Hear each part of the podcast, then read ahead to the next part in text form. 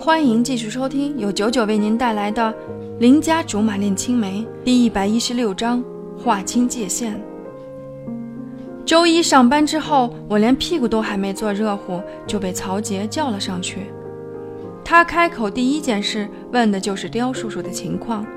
我犹豫着要不要实话实说，后来看他紧张的样子，还有那天晚上没见到刁叔叔的时候那种失落的神情，想着人心都是肉长的，就把刁叔叔的病情一一告知。没事儿就好，他长舒口气。放松了不少，曹杰神情疲惫，黑眼圈很重，想来他也因为刁叔叔的事情无法安睡吧。我试探性的问：“刁叔叔要是知道你这么关心他，一定会很高兴的。”我以前看电视的时候，见到不少让人很心酸的桥段，大家共事一场，以为是患难之交了，哪里晓得自己这边刚出事儿。对方那边就置之不理，甚是卯足了劲儿借机谋取点什么好处。不过看见你的样子，我觉得那些编剧都有病，世界哪里有那么可怕？他莞尔一笑，笑得那叫一个漂亮。怪不得公司那些男的总是有事没事儿在这边晃悠，如此养眼的美女，多看几眼全当做眼保健操了。就算被装包说自己工作不努力也值得，正所谓高跟鞋下死，做鬼也风流。你那天晚上应该是医院通宵了吧？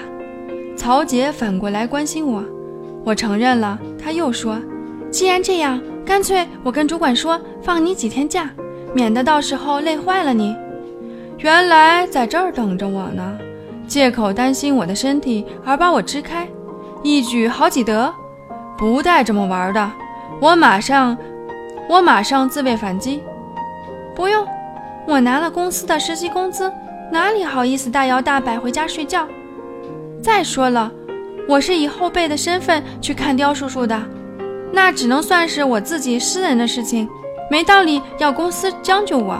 曹小姐做了几年的大秘书，不会连这个都不知道吧？当然。他点点头，我只是想考验你一下。本来还不满老板让新人进公司，没想到你年纪轻，想事情倒是很透彻，不容易。大姐说了半天，还是想玩我，还一口气玩了两回。我又不是充气的，也不是震动的，有那么好玩吗？要玩不会上淘宝买吗？我是大活人呢。灿笑两声，做起了传声筒。刁家的意思是，刁叔叔会有一段时间不能来公司，公事上的安排，希望你和高层还有股东们协商一下。不过大事件还是等老板回来再定夺。好，他答应的爽快。任务完成，我功成身退。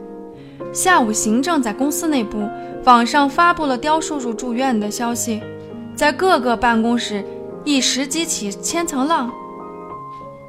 小吕啊，作为刁家的折系部队，你怎么看？黄盖作为民意代表，趴在我的工位上，趴在我的工位边上包打听。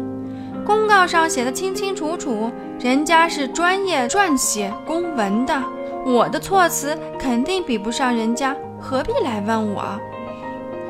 黄盖心有不甘地说：“不，小吕，我发现你变了，也不知道是哪里来的无名火。”我咬着牙说：“别他妈什么事儿都来问我！你不觉得一群正式员工围着一个实习生说三道四的行为很可笑吗？”于是办公室里瞬间安静了。